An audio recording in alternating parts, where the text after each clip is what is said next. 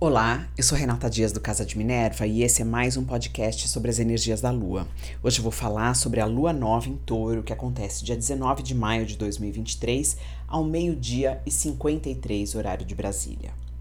Sol e Lua juntos a 28 graus e 25 minutos de Touro. Esse grau acontecendo, essa lua nova acontecendo nos últimos graus de Touro, reforça a reversão lunar que a gente presenciou uh, quando tivemos duas luas novas seguidas em Ares. Então ela mudou um padrão que é o natural, entre aspas, falar natural é muito pesado, mas é o que a gente está acostumado, que é uma lua nova uh, no começo de um signo e depois a lua cheia no seu oposto complementar. Quando tivermos duas luas novas em Ares e a primeira, logo em seguida, né, da segunda lua nova em Ares, uma lua cheia em Escorpião, a gente inverteu. Então agora a gente tem uh, uma lua nova em Touro, uh, depois de uma lua cheia no seu oposto complementar. Uh, é interessante entender que, de alguma forma, há uma mudança nessa energia quando existe essa reversão lunar. É, a gente volta a ter a, as luas novas acontecendo antes uh, no signo, né? No, no signo na ordem que a gente considera natural ao zodíaco, Ares, Touro, Gêmeos, Uh, a partir do ano que vem, quando vamos ter duas luas novas em Capricórnio, e aí volta é, esse, esse ciclo tido como natural. É difícil entender ou explicar o porquê ou que tipo de energia que a gente está tratando ou lidando, mas que algo diferente há. E eu acho que tem um pouco a ver com essa energia uh, de Plutão já nos mostrando um pouquinho dessa energia aquariana, pedindo que a nossa alma tente algo diferente. Pode ser que isso tenha alguma coisa também a reforçar, reforçar com essa essa troca, essa reversão dos lunar. Mas enfim, isso ainda precisa ser observado, a gente precisa entender na nossa vida o que pode estar tá nos trazendo, o que a vida pode estar tá nos trazendo de novo também. Essa lua nova é importante, né? Como eu sempre falo, lua nova, a gente olhar o grau que a gente, onde ela está acontecendo, então no caso 28 graus de touro, que casa ela pega no seu mapa natal. Aí é um, uma casa importante para você começar algo novo, investir em alguma coisa diferente, fazer algo diferente novo. A lua nova, ela traz essa ela começa um novo ciclo de 28 dias com essa energia de touro. A energia de touro, ela fala da materialidade, ela fala da nossa capacidade de estarmos presentes usando os nossos cinco sentidos, ela fala da perseverança, da nossa capacidade de ação, fala também da teimosia, dos nossos apegos. Então é importante olhar tudo isso e tentar dar uma nova, um, um, uma nova forma de ação em relação a isso. Uh, uma energia feminina muito forte é, no, no céu. Quando eu falo feminina, é uma energia mais fluida e mais voltada para acolhimento uh, e para cuidado, porque a gente tem aí. Uh, cinco planetas em touro, então Júpiter que acabou de entrar em touro a zero graus, a gente tem Mercúrio que voltou ao seu movimento direto em touro, Urano que está a 19 graus de touro, um ponto novo aí depois de tantos anos, Sol e Lua em touro. Então, é uma energia que necessita ser fecundada, é por isso que eu falo uma energia feminina. Touro é um signo feminino, é um signo de terra. Além disso, a gente tem Netuno e Saturno no signo de Peixes, um signo de água, também uh, considerado uma energia mais yin, mais feminina, e Vênus e Marte, ambos em Câncer, também reforçando essa energia de água feminina, de acolhimento, necessidade de um olhar uh, que vá além das nossas, do nosso ego, das nossas vontades, simplesmente.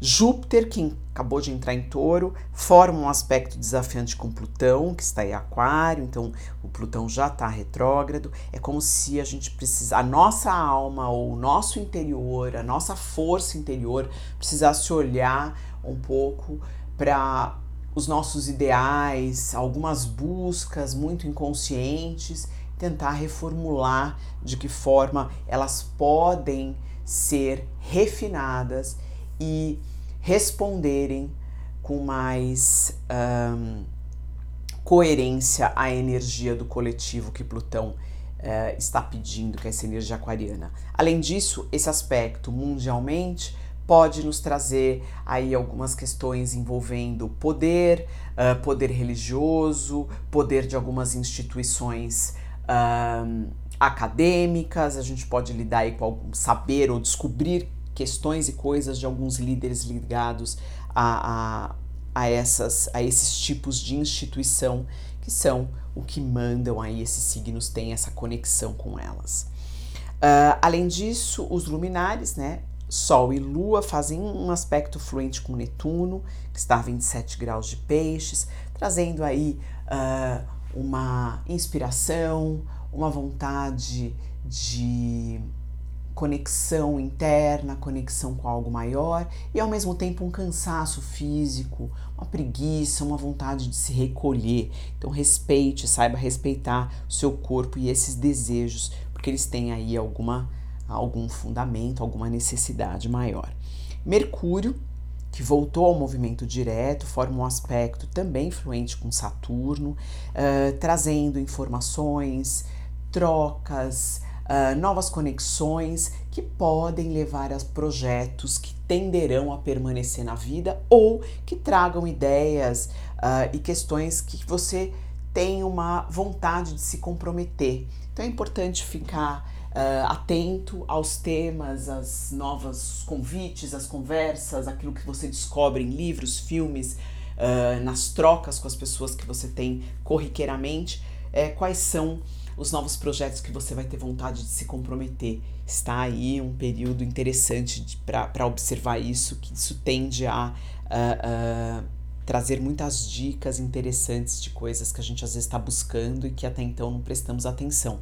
Outro ponto importante nesse caso é a gente prestar atenção a tudo aquilo que a gente acha que de jeito nenhum a gente vai fazer, não, não me interessa, não quero, e ter um segundo olhar, se aprofundar um pouco mais, porque ali pode ter a chance de algo que frutifique, que traga é, é, um, um, frutos interessantes para você e que até então você nunca parou para pensar. Uh, Vênus está a 12 graus de Câncer. Em alguns dias vai fazer um aspecto desafiante com Quiron.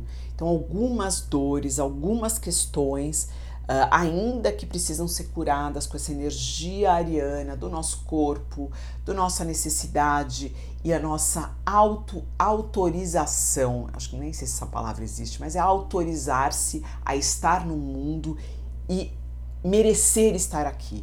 A energia de Kiron em Ares fala muito é, da nossa necessidade de valorizarmos a nossa atuação no mundo. Somos todos necessários e importantes aqui. O nosso corpo físico tem direito a estar aqui, ele tem direito a existir do jeito que ele é. Isso é realmente importante reforçar essa energia e que de alguma forma a gente precisa se acolher, uh, independente do que a gente acha que poderíamos ser ou que a gente acha que poderíamos ter feito diferente ou sermos uh, diferentes precisamos aceitarmos, nos enxergarmos como somos e nos aceitarmos dessa forma. Marte, finalzinho de Câncer, 29 graus de Câncer, e logo depois dessa lua, ele vai fazer um aspecto muito importante no céu. Ele vai fazer uma. Nós vamos ter, né, uma. Uma uma grande, uma grande cruz, é, eu acho que é, é um, de fogo, é, a gente chama é, é, cruz, mas é um aspecto de Marte uh, com é um aspecto desafiante, né? uma quadratura de Marte com Plutão. Este Plutão uh, fazendo uma oposição a Marte, e aí o Plutão já está fazendo, já tinha começado esse aspecto com a quadratura com Júpiter. É, é uma energia que lida com ego, poder, ideologias, crenças, torna tudo isso muito fixo. Então, cabe a nós evitarmos disputas de poder, evitarmos discussões baseadas simplesmente nas nossas vontades egóicas. Cabe a nós ouvir um pouco mais o outro, ouvir com um pouco mais uh, uh, de. sem preconceitos, com uma abertura maior, dando chance de, de que o outro exponha também as suas ideias e que a gente respeite a opinião alheia. É um aspecto extremamente tenso no céu então, caso você precise tomar decisões, precise ter conversas mais sérias, complexas, difíceis, aguarde, aguarde até o finalzinho de maio para que isso se dissipe e que a energia fique um pouco mais leve, para evitar realmente é, brigas desnecessárias.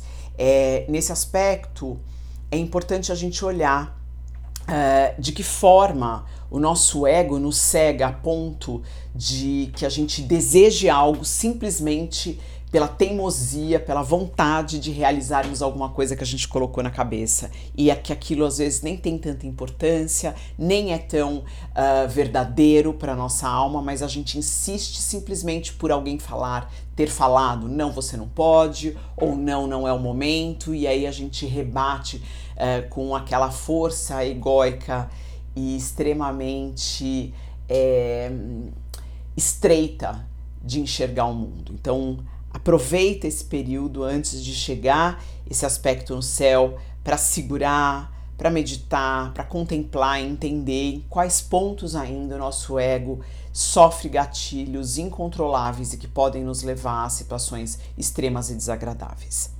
Eu deixo vocês por aqui e até o próximo podcast.